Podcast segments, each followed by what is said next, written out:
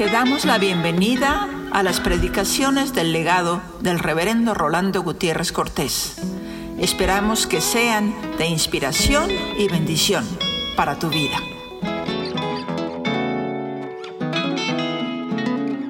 Señor, sabemos que está llamando a nuestros corazones de tantas y tantas maneras y con tanta insistencia.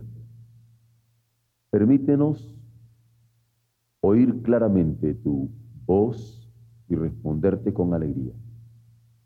Permítenos saber que aunque tengamos solamente unos cuantos panes y unos cuantos peces en nuestras manos, tú te encargas de multiplicarnos, porque tú eres el Dios que multiplica. Recibe, Señor, en esta hora nuestra incertidumbre, nuestro débil poner los pies sobre las aguas y sosténnos en la hora de la duda y sosténnos en la hora de la inquietud. Permítenos, Señor, en estos momentos estar dispuestos a considerar profundamente tu llamado y saber que tu mano habrá de sostenernos. Te lo suplicamos en el dulce y bendito nombre de Jesús. Amén. Este himno que vamos a escuchar es un himno original de aquí de los jóvenes, pero yo quisiera que al escuchar el himno estuviéramos pensando en lo que el Señor está demandando de nosotros. Porque yo voy a suplicar en esta noche que pongamos en manos del Señor la inquietud que tenemos. Porque a veces sentimos que no tenemos capacidad y yo creo que tenemos toda la razón. Y que podemos, como Moisés, estar diciendo, yo, no puedo hablar como quieres que vaya. Y el Señor nos dice, eso déjalo de mi cuenta, mi querido tartamudo. Yo te voy a soltar la lengua y no importan los faraones que se te presenten, ni las serpientes que aparezcan por allí. ¿Verdad? Así que yo quisiera que en esta noche, cuando estamos escuchando este hermosísimo canto, nosotros estemos escuchando. Y que no pensemos, si tenemos más de 40 años, esto es para los jóvenes. No, hermano. Lejos de mí tapar la soberanía de Dios. El Señor nos llama en la edad que tengamos para los propósitos y ministerios que Él quiere encargarnos hablando de Moisés, tenía 80 años cuando lo llamó de libertador.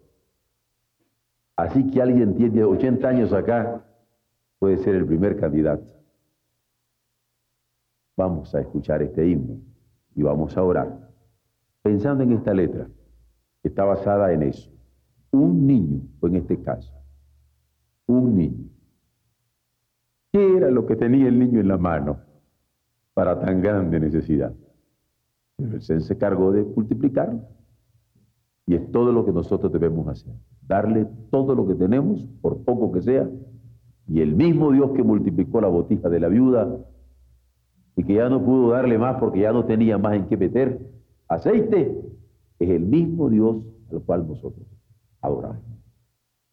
Antes que se entregue esa inquietud que traen dentro del alma, yo quiero que consideren este himno.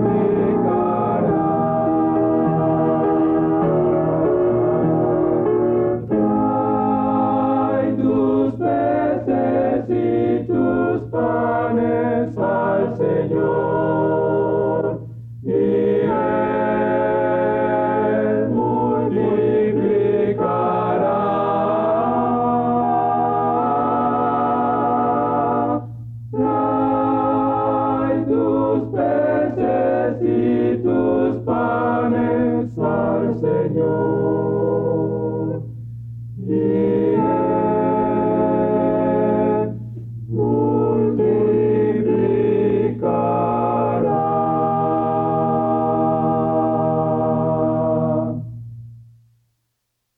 Quiero cantar una linda canción de un hombre que me transformó Quiero cantar una linda canción de aquel que mi vida cambió. Es mi amigo Jesús. Es mi amigo Jesús. Pero para cantar esta canción es menester que pongamos la mano en el arado.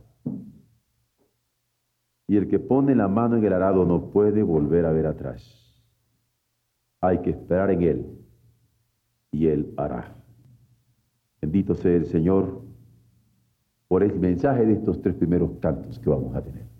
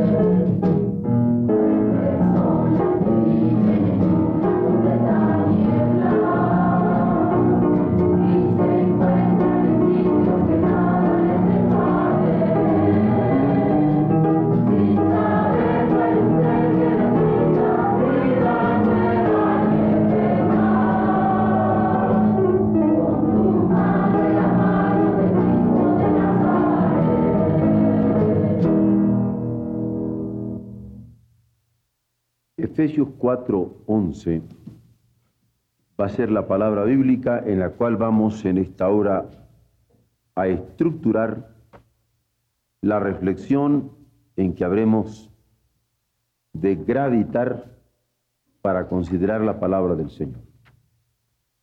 Y dice, y él mismo constituyó a unos apóstoles, a otros profetas, a otros evangelistas, a otros pastores y maestros, a fin de perfeccionar a los santos para la obra del ministerio, para la edificación del cuerpo de Cristo, hasta que todos lleguemos a la unidad de la fe y del conocimiento del Hijo de Dios, a un varón perfecto, a la medida de la estatura de la plenitud de Cristo, para que ya no seamos niños fluctuantes llevados por doquiera de todo viento de doctrina, por estratagema de hombres que para engañar emplean con astucia las artimañas del error, sino que siguiendo la verdad en amor, crezcamos en todo en aquel que es la cabeza, esto es Cristo, de quien todo el cuerpo, bien concertado y unido entre sí por todas las coyunturas, que se ayudan mutuamente, según la actividad propia de cada miembro,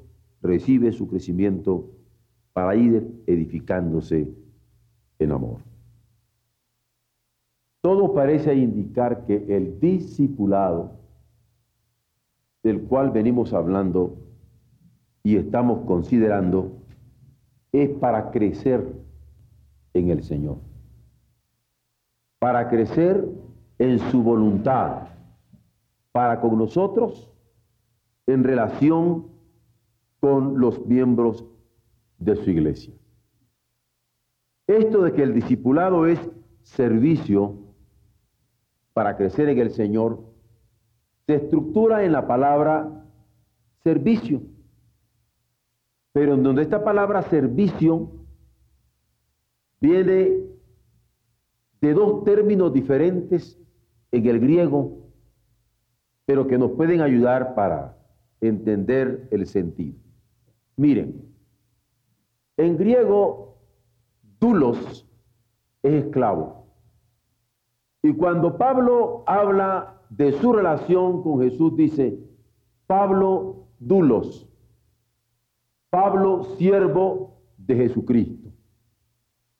Él es siervo, pero en tanto que esclavo de Jesucristo. Se traduce siervo, pero el esclavo no es dueño de sí mismo, no es dueño de lo que tiene, no es dueño de nada, ni de nadie. Y Pablo se siente un esclavo de Jesucristo. Cristo es su dueño. Y cuando habla de siervo, habla en esta dimensión. Primero. Segundo, cuando Pablo habla en relación a la iglesia, habla de diáconos. Porque está para servir. Como dicen los mexicanos, para servir a Dios y a usted. ¿Ah? No más que para servir a Dios como esclavo y a usted como esclavo de Dios, con todo gusto llevándolo hasta Él. El discípulo es esclavo de Jesús y siervo de la iglesia. Y en el apostolado, el apóstol Pablo va a ejercer este doble ministerio misionero y pastoral. Apóstoles, evangelistas, profetas, pastores y doctores sirven para algo que llama el apóstol en la carta a los Efesios la perfección de los santos. Señor, yo soy tu esclavo para perfeccionar a los santos. Hermanos, yo soy siervo de ustedes para perfeccionarles en el Señor. Esta servidumbre es para perfeccionamiento de los santos. El discipulado es servicio para crecer en el Señor. En Hechos 6, 2, nos encontramos que los doce convocaron a la multitud de los discípulos y dijeron, no es justo que nosotros dejemos la palabra de Dios para servir a las mesas. Buscad pues, hermanos, de entre vosotros a siete varones de buen testimonio, llenos del Espíritu Santo y de sabiduría a quienes encarguemos de este trabajo. de servir a las mesas. Y nosotros persistiremos en la oración y el ministerio de la palabra. Agradó la propuesta a toda la multitud y eligieron a Esteban, varón lleno de fe y del Espíritu Santo, a Felipe, a Prócoro, a Nicanor, a Timón, a Parmenas y a Nicolás, prosélito de Antioquía, a los cuales presentaron ante los apóstoles quienes orando les impusieron las manos. Y crecía la palabra del Señor y el número de los discípulos se multiplicaba grandemente en Jerusalén. También muchos de los sacerdotes obedecían a la fe. El discipulado es servicio para crecer en el Señor. El servicio de las mesas es uno que se incluye. En el servicio de las mesas se incluye el servicio a los pobres, a los necesitados, a los que en este caso les hacía falta comida. Había una discriminación que estaban sintiendo, como que las viudas de los griegos eran mejor atendidas, y para evitar discriminaciones, y para evitar pleitos por las discriminaciones, los apóstoles van a convocar a la asamblea para que todos eligieran entre los varones llenos del Espíritu Santo personas que pudieran ayudarles a servir las mesas y evitar esas discriminaciones y esas murmuraciones. Es un gran servicio al Señor. Cuando uno evita la murmuración, cuando uno evita la discriminación, cuando uno sirve con justeza y con justicia la mesa de los pobres. Esto es el primer servicio en donde para crecer en el Señor aparece entre los discípulos. El servicio que ellos quieren que se haga para que la iglesia pudiera crecer en el Espíritu de Cristo, en el amor de Cristo, en la palabra de Cristo. Como si hubieran altos y bajos, montañas y valles, contradicciones, ya diríamos ahora. Los discípulos se preocupan porque todo estuviera allanado, emparejadito, para que no hubieran murmuraciones, ni discriminaciones, ni algo que pudiera rozar y lastimar las relaciones de los hermanos, que todos pudieran crecer. Este era el servicio de las mesas. Luego, en Hechos 6.4 dice, y nosotros persistiremos en la oración y en el ministerio de la palabra. El ministerio es eso, servicio. Ese servicio de la palabra se refiere a la predicación. Ellos debían predicar lo que la palabra escrita les daba que predicaran. Ellos debían trazar bien la palabra de verdad, porque cuando se traza la palabra de verdad, se tiene en las manos el instrumento para despertar el don de la fe. Por ejemplo, Dios dice que te ama. ¿Qué le responde? Cuando alguien escucha, Dios dice que te ama, la palabra lo avala. ¿Qué le respondes? Alguien puede decir que estoy listo a ser amado y a corresponderle del mismo modo.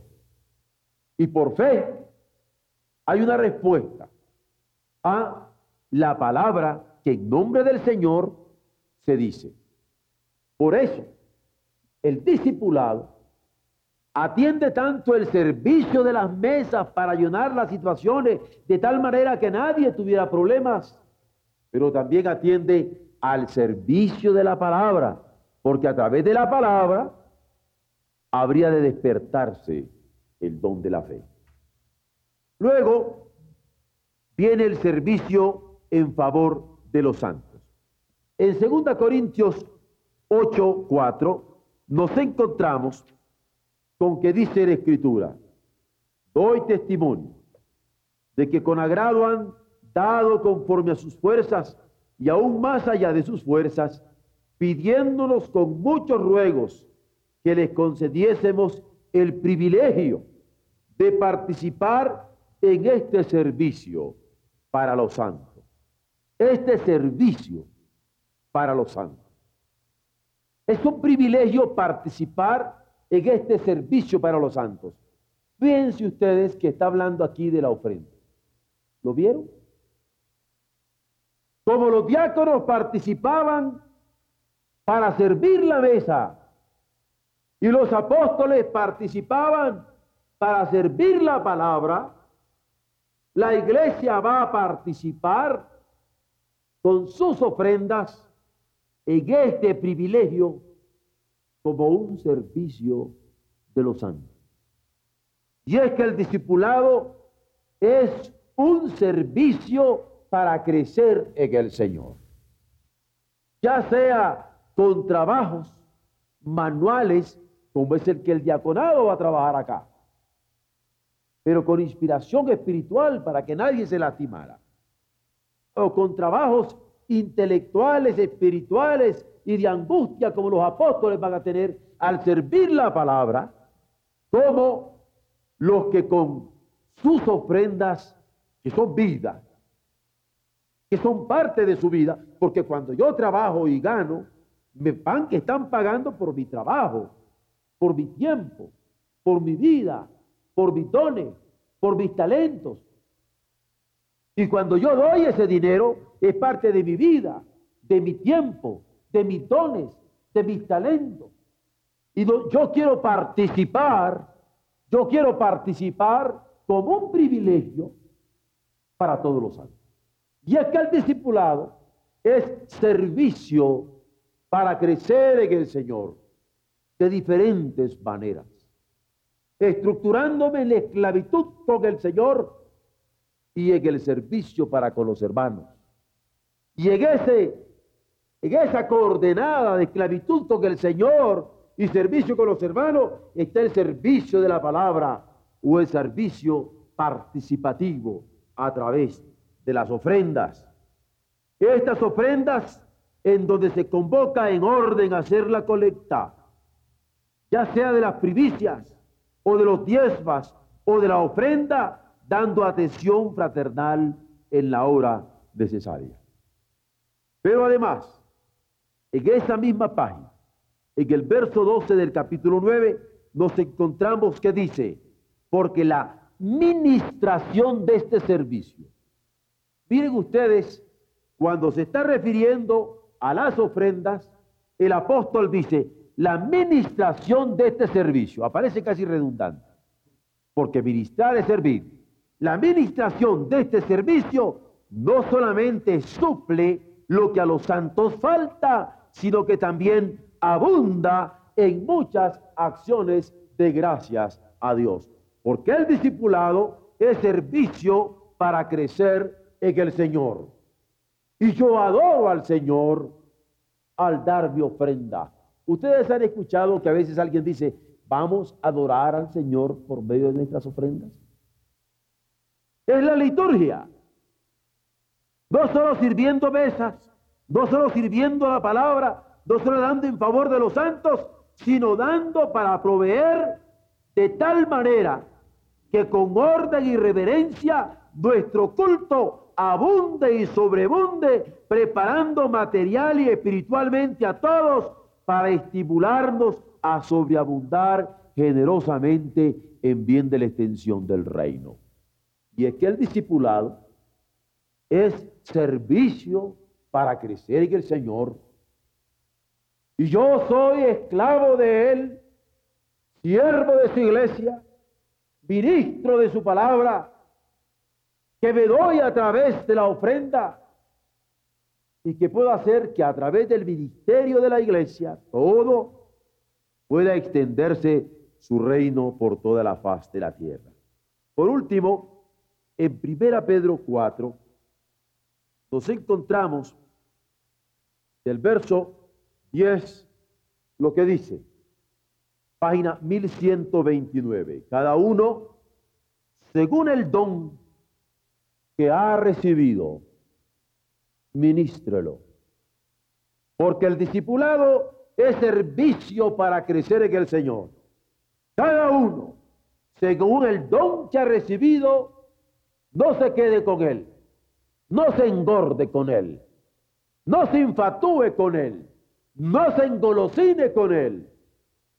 El discipulado es servicio para crecer en el Señor. Haga uno según el don que ha recibido, délo. Ministrelo. Ministrelo a los otros como buenos administradores de la multiforme gracia de Dios. Esa multiforme gracia de Dios que nos permite que cada fiel, habiendo recibido un don, lo pueda compartir con otros. Que nos permite que cada fiel, habiendo recibido un don, pueda servir a otros con él. Que nos permite que podamos ser buenos administradores de la gracia. Porque lo que de gracia hemos recibido, de gracia también lo hemos de dar. Y es que el discipulado es servicio para crecer en el Señor, desde el evitar los problemas que se puedan suscitar en el ambiente doméstico, como le fue encargado a los diáconos, de que evitaran cualquier rozamiento en un ministerio de reconciliación permanente, hasta este ministerio de servir la palabra que despierta la fe, o el de este de dar en favor de los santos, o de como iglesia ofrendarse para la extensión del reino, o en donde con los dones podamos administrar la multiforme gracia de Dios para crecer en él. El buen servicio se ejerce entonces en el discipulado por la acción y por la palabra. La acción reconciliadora la palabra fiel, la palabra que no tiene alteraciones, la palabra que se traza bien como palabra de verdad. Es acción para prevenir problemas, pero es acción para dirigir la acción de la iglesia en general. Esa disposición y esa administración que tienen el sentido del ensanchamiento del reino de Dios, haciendo el bien, no solamente a niveles domésticos, sino allende las posibilidades de nuestra propia casa. Dios permita que cuando nosotros estamos meditando en la palabra del Señor de día y de noche, meditando en grupos, meditando en los organismos de la iglesia, meditando como iglesia las implicaciones del discipulado, nosotros podamos entender que el discipulado es para servir de tal manera que podamos todos crecer en el Señor. Así, el pasaje con el cual nos iniciamos Efesios 4 lo podemos entender y vivir, porque Él nos ha constituido a unos apóstoles, a otros profetas, a otros evangelistas, a otros pastores y doctores, a fin de perfeccionar a los santos para la obra, la obra del servicio, ese servicio de las mesas, ese servicio de la palabra, ese servicio en favor de los santos, ese servicio litúrgico, ese servicio pastoral, a fin de perfeccionar a los santos para la obra de este servicio, para la edificación del cuerpo de Cristo. Es necesario decía el apóstol a los hermanos de Corinto, que los hombres nos tengan por servidores de Cristo, por esclavos de Cristo, pero también por administradores de los misterios de Dios. Pero esto sí, se requiere de los administradores, de estos discipulados llamados a servir para crecer en el Señor se requiere de los administradores que cada uno, Primera Corintios 4.2, que cada uno sea hallado fiel. Amén.